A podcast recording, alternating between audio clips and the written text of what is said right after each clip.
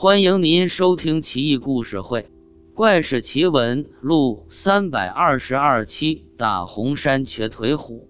湖北随州有座大红山庙，坐落于山巅，气象雄伟，香火鼎盛。山脚下有处宅院，名叫落湖庄，是大红山庙的产业。庄外一条崎岖山路逶迤而上，是上山的必经之地。南宋高宗绍兴十二年，落湖庄外山路上忽然出现一头猛虎，凶悍残暴，伤人无数。但奇怪的是，老虎居然是个瘸子。上山进香的必经之路就这样被瘸腿老虎给霸占了。这直接影响寺庙的旅游文化事业。方丈净言法师急了，决定去会一会老虎。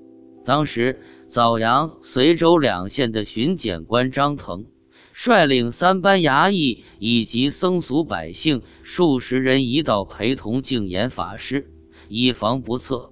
但净言法师笑道：“你们还是躲得远远的吧，老虎伤人，必是前生冤孽。”我用佛法化解即可。人多嘴杂，一生戾气，一旦激怒老虎，也不过是多几个人送命罢了。张腾想想也是，老和尚那么从容自信，就让他自己去吧。一旦有事跑起来也方便呀。因此，带领众人躲在远处的灌木丛中，偷偷地看着。净言法师来到老虎经常出没的地方，先烧纸钱，诵读往生咒，算是为死难者超度一下。而后放下蒲团，端坐其上，手指拨动念珠，静候瘸腿老虎出现。不一会儿，阴风袭来，老虎咆哮，震慑山谷，一瘸一拐，却行走如风，瞬间而至。净言法师看也不看老虎，继续念经。远处的人们都惊呆了，大气都不敢喘。老虎冲着净言法师吼叫几声，法师不动声色，当老虎是空气，视而不见。接着奇迹出现了，老虎像小猫似的蹲下来，依偎在净言法师脚下。法师不知跟老虎讲了些什么。